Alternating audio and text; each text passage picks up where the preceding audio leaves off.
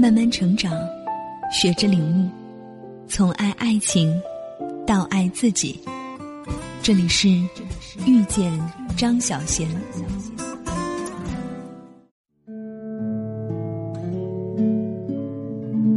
欢迎来到遇见张小贤公众平台，我是思薇。今天和大家分享的主题是：做实惠女孩就很廉价吗？如今消费主义大行其道，任何可以引领大众的事物都可以拿来被贩卖。在这种价值观主导的潮流下，实惠会过日子，仿佛变成不那么体面的评价。但实惠不是廉价，它只是另一种活法。重要的是能建立一以贯之的价值观，不要一边指责别人的虚荣，一边呢又羡慕别人的奢侈生活。欢迎收听接下来的文章，并在文末聊聊你的生活态度。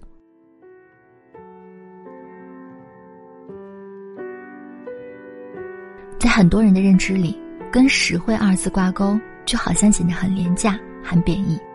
但我觉得“实惠”是个中性词。褒贬跟使用语境有很大的关系，在字典里有三种解释：一、实际的好处；二、有实际的好处；三、讲究注重实际的好处。那么，实惠和女孩放在一起是什么词性呢？实惠女孩的特征很明显：自我判断务实，没有过多的物欲，不会把钱花在奢侈品上，生活细节追求平实，力求把日常过得舒适。我有一个朋友，就是典型的实惠女孩，穿快消品牌的舒适款，吃性价比高的人气店，不会为了购物而购物，偶尔淘些小玩意儿，但都不会那么贵。出门旅行前，在爱彼迎上找干净整洁、信誉好的房子，而不是选丽思卡尔顿或喜来登。对他来说，实惠是一种生活的态度，没有什么可指摘的。我觉得这种态度挺可爱的，有种认认真真的烟火气。当然，让很多女孩子不敢大大方方实惠的原因有很多，其中一个可能就是媒体或影视片对另一种追求高级、享受精致生活的放大，比如总能看到男朋友不给我买口红，他到底爱不爱我？那个女孩背了个假包，肯定好追等等掉下巴的内容，好像人生问题通过消费就能解决一样。精致的反面不是实惠，而是虚荣，而关于虚荣。知乎里的一条定义得到盛赞：从自己内心深处的慈悲出发，指向别人的欣赏和认同。所谓两端都正常，只是中间的路径显得不太优雅。莫泊桑小说《项链》里的玛蒂尔德，应该是大家最熟悉被虚荣心毁掉一辈子的女人。她生在小职员的家庭，一心追求高雅的生活。丈夫是个教育部的小科员，费尽心思帮她求来一张某舞会的邀请卡。玛蒂尔德却先兴奋又失落，因为她觉得自己没有赴宴的高级衣服。丈夫为了满足这种需求，把原本买猎枪的钱拿去让她置办服装。但买好了新衣，她还是高兴不起来，缺了搭配的首饰。后来跟朋友借了钻石项链，整个舞会她都光彩照人。但乐极生悲，不小心遗失了项链。他们重新购买了一条还给朋友，此后十年，两人艰辛度日，才还清了借债。一次街头偶遇朋友，才知道，原来借到的是假的钻石项链。虚荣让马蒂尔德变得双手粗糙、指节分明，再也无法追求他心目中的高雅生活。现实生活中也不乏类似的例子。有个朋友的表妹毕业后去北京，一个月工资六千，却要花五千块交房租。他对占比过大的房租理直气壮，美名其曰住得好才能过得好，但实际上，他每个月都入不敷出，还要伸手向家里要钱，根本做不到独立，更谈不上过得好了。另外，在一些人的眼里，实惠好像就是高级的对立面，是活得不够体面的象征。没有外在的东西傍身，自己就失去了某种价值。比如电影《二十一克拉》里的刘佳音，破产了还要拿着爱马仕的包包，甚至抱着包包才能入睡。他觉得那是他勇气的护身符，也代表着一种不能被随意欺负的身份。可事实上，你过得不好，往往不是因为你没有钱，而是向心里的缺失。一个人的体面，是对于内心的讲究。要知道，不把自己亲手推进物质的深渊，也是一种莫大的定力和能力。但我不是否定女性追求物欲，或者批评选择这种生活方式的人。谁都有欲望，只要肯为之付出努力，凭真本事赢得这样的生活，当然值得称赞。但如果只是贪婪，想走捷径，那很容易摔入深渊。比如有段时间耸人听闻的裸贷女孩。她们都是女大学生，按照放贷人要求的姿势体位拍大尺度的裸体视频，以此套现，最后被高息逼迫的无力偿还，甚至有人选择自杀。有人借贷往往并不是为了重金救母、罹患重病等逼不得已的原因，而是为了集齐 YSL 新款口红的全部色号等类似理由。北京晨报也发过相关的文章，裸贷女孩倾诉悲惨经历。两千变六万，逾期费吓人。其中某女大学生就拍了裸吃，拿着身份证赤裸身体拍照拿了借款，之后利息过高，将近负债三十万。女大学生没有什么工作能力，行动和能力负担不起自己的野心，但在消费主义的蛊惑下，拜金虚荣不顾后果的背后，反映的是对自身价值认知的肤浅。他们以为。精致的妆容代表美丽，贵重的奢侈品才叫体面。唯独不懂得人的魅力，并非全靠外在物质的堆砌，靠的是能把握自己人生航向的自由和能力。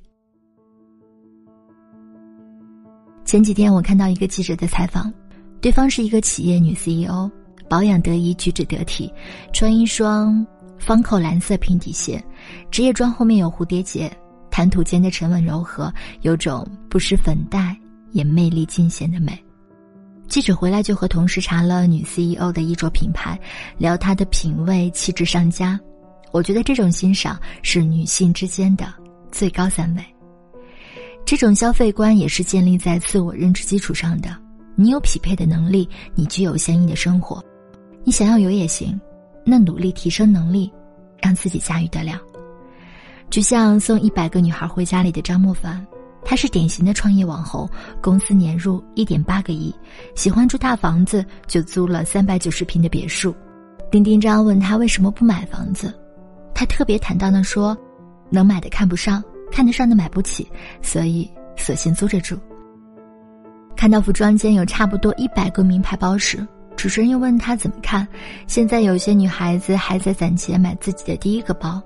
他说了一段话，我觉得蛮有意思，大意就是他觉得买包无可厚非，但这些东西或许能在某个时刻给自己带来一点力量。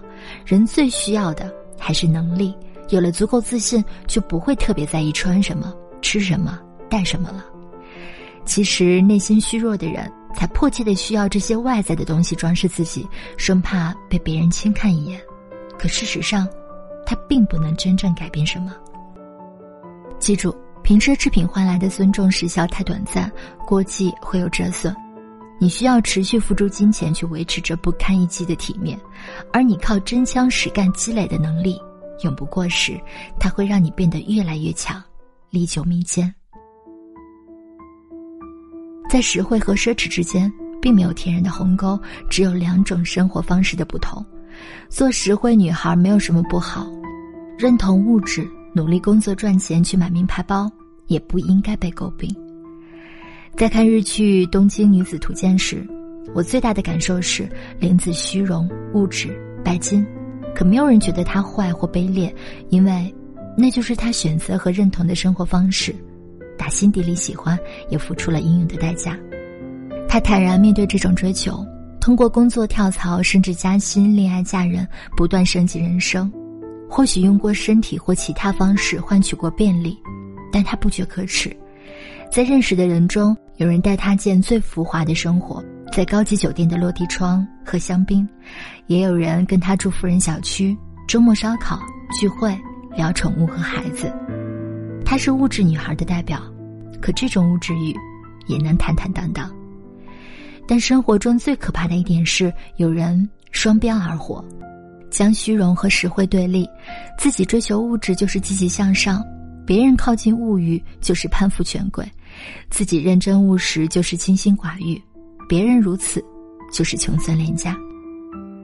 就像高晓松在奇葩大会里提点那个不甘心被父亲限制的富二代一样，你想自由，那好，你不借助老爷子的家底儿，靠自己奋斗啊。可你既想继承财产，又想得到自由，那真是思想西方，行动东方，非常矛盾。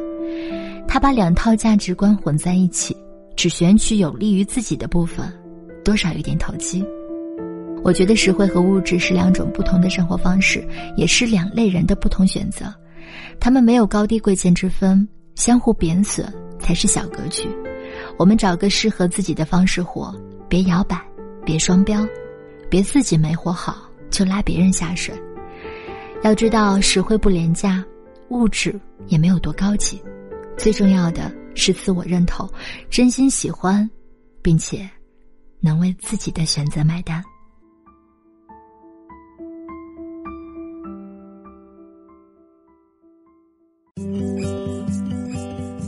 本节目由遇见张小贤和喜马拉雅联合出品。更多精彩内容，敬请关注微信公众号“遇见张小娴”。